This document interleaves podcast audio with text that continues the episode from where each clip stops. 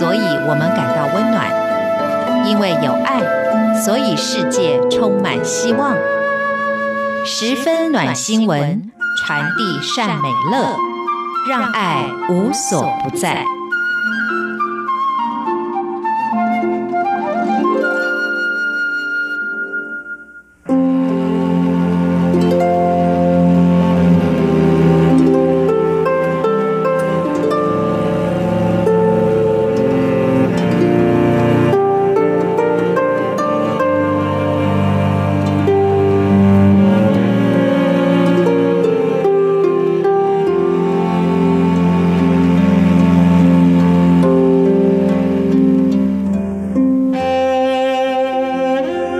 熟悉的电影主题曲《远离非洲》，我们带大家远离非洲，就要告诉大家，有一位竖琴猎人，他的足迹可是踏遍了台湾偏乡小校的故事哦。竖琴音乐家李哲英，这几年来自掏腰包。完成了超过一百间以上的偏远小校义演音乐会。他说：“只要孩子没有听过竖琴的声音，他就把竖琴带到他们的面前，弹给孩子们听。”李哲英表示：“看到孩子听竖琴乐音的陶醉神情。”就算是再辛苦，他也甘之如饴。朋友们，您听过竖琴的声音吗？对于偏远小校的学生来说，可能连竖琴长得是什么模样都没有看过。为了要让偏乡的学生们也能够体验竖琴演奏会。台湾知名的竖琴音乐家李哲英，从几年前开始发愿，要展开偏乡义演百场音乐会的行动。他自掏腰包，投入了几年的时间，走访各地，自己一个人开车上山下海，完成了超过一百间偏乡学校的竖琴义演，希望借由音乐缩短城乡差距。未来呢，他还计划要朝五百场义演音乐会的目标迈进，把更多优美的旋律传到师生的耳中。来自竖琴世家的李哲英。他的父亲是知名的台湾竖琴教父李武南，不止创立了全台湾唯一的竖琴工厂，打造品质优良的平价竖琴销往世界各国，更酝酿着有朝一日能够成立台湾首座竖琴博物馆。从小受到父亲热爱音乐的环境熏陶，李哲英和他的哥哥李哲义一步步成为竖琴名家。多年来，不止活跃于乐坛，更曾经受邀到国家音乐厅演出，以及担任众多知名乐团的竖琴手与专业编曲。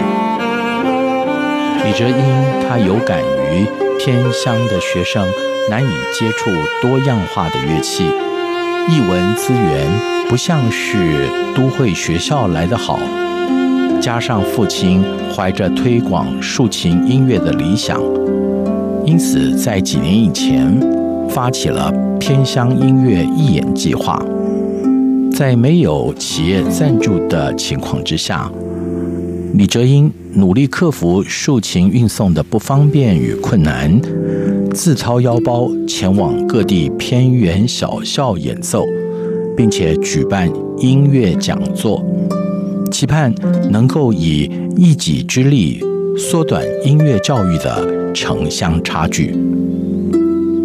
李哲英说：“只要是有孩子没听过竖琴的声音，我就把竖琴带去他们面前，弹给孩子听。”李哲英从宜兰县光复国小举办第一场竖琴义演开始，一直到前往高雄嘉诚国小完成第一百场的音乐会演出，三年多的时间，上山下海，最远曾经到过位于山区的那玛夏民生国小，光是车程。就六七个小时，尽管长途跋涉，但是他从来都没有喊过累。每当看到孩子听竖琴乐音的陶醉神情，还有发亮的眼神，李泽英说：“这就是最大的回馈，再辛苦也甘之如饴。”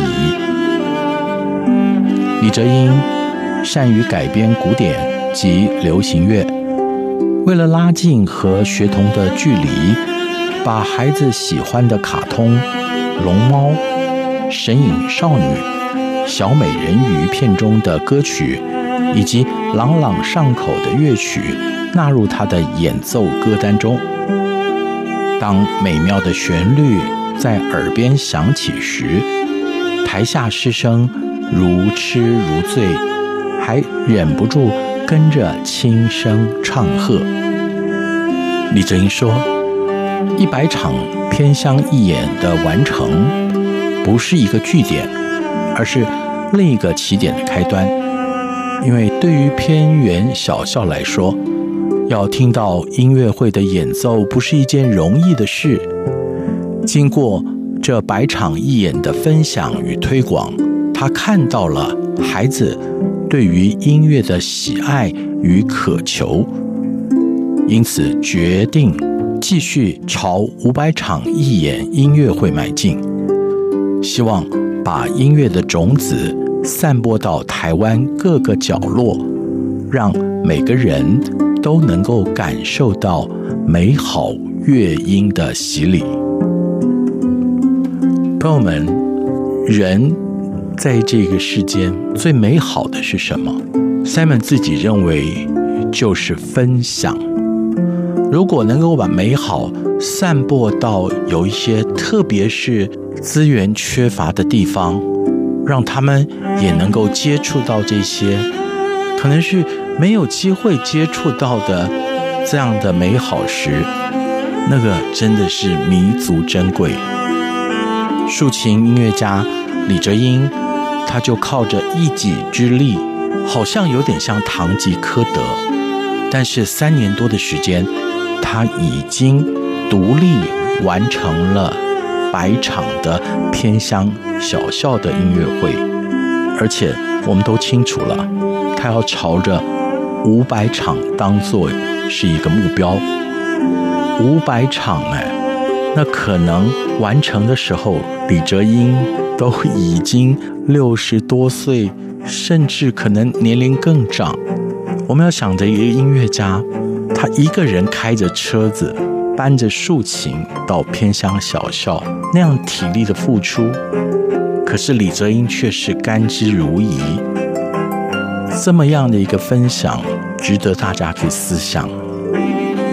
当然，也有很多的音乐家致力于在殿堂之上。传播美好的音乐，这是他们的选择。但是李哲英愿意到偏乡去，把天籁一般的竖琴乐音带到那儿去，在我个人来讲，我觉得是再有意义不过了。这就是今天的十分暖新闻。您听了之后。有什么回馈，也欢迎告诉我们。今天就进行到这儿，我们下礼拜同一时间空中再会。